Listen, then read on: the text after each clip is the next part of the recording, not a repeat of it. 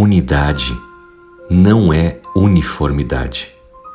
Da série Uma Vida com Propósitos, do pastor Rick Warren, a palavra de Deus nos diz no livro de Romanos, capítulo 14, versículo 1, o apóstolo Paulo dizendo: Ora, meus irmãos, ao que é fraco na fé, acolhei-os, não para condená-los, mas para ajudá-los. Em outras palavras, Recebam de braços abertos os companheiros crentes que ainda não veem as coisas do jeito que vocês veem, os neófitos, os novos na fé. Unidade não significa uniformidade. Quando Deus diz que quer que os seus seguidores sejam unidos, isso não significa que Ele quer que todos sejam exatamente iguais. Se fosse assim, Ele teria nos criado todos iguaizinhos. Isso você sabe que não é verdade. Pelo bem da unidade, nunca devemos deixar que as diferenças na igreja nos dividam. Devemos celebrar essas diferenças enquanto nos concentramos naquilo que mais importa.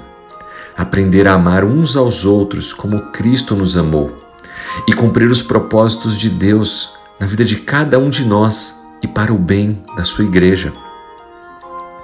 Mas Talvez alguém possa perguntar: essas diferenças nos membros não incomodam? Como é que a gente pode ser unido com alguém que acaba até nos irritando? Leia, decore e relembre Romanos capítulo 14, versículo 1.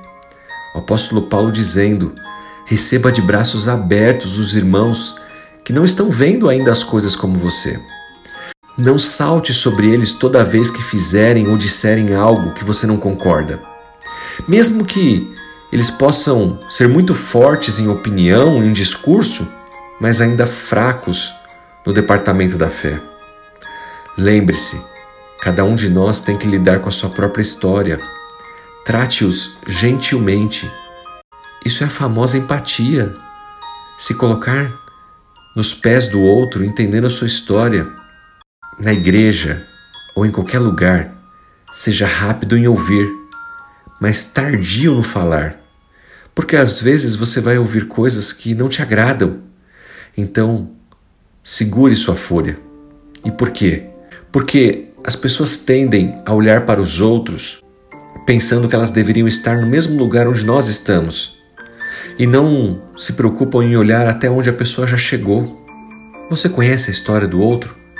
Sabe pelo que ela já passou? Pois é. Antes de julgar, antes de querer que a pessoa esteja exatamente com a mesma maturidade que você espiritual, lembre-se que ela já percorreu um grande caminho até aqui. E você pode ajudá-la a chegar no ponto onde você está. Quando você tiver conflito com alguém cujo histórico você não conhece, não rejeite, não julgue por um comportamento que você não entende. Pare de pensar: o que há de errado com essa pessoa? Ao invés disso, pergunte: o que aconteceu com eles no passado? O comportamento de alguém pode ser moldado por um trauma, uma crise. Pessoas machucadas machucam pessoas. Quando você encontra alguém que está machucando outras pessoas, se você cavar fundo, você vai descobrir que essas pessoas também foram machucadas um dia. As pessoas que você acha que menos merecem a sua bondade são aquelas que precisam de doses maciças do seu amor. Para alcançar a unidade, ofereça empatia e compaixão ao invés de julgamento. Quando você afirma o valor de alguém e a história que Deus está escrevendo através da sua vida, você não muda apenas a vida dessa pessoa, você pode transformar a comunidade inteira. Pense nisso menos julgamento, mais empatia.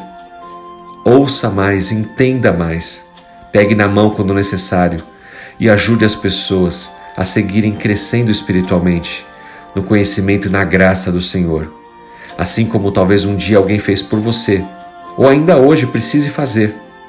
Que Deus abençoe a sua igreja, a sua família e você, em nome de Jesus Cristo.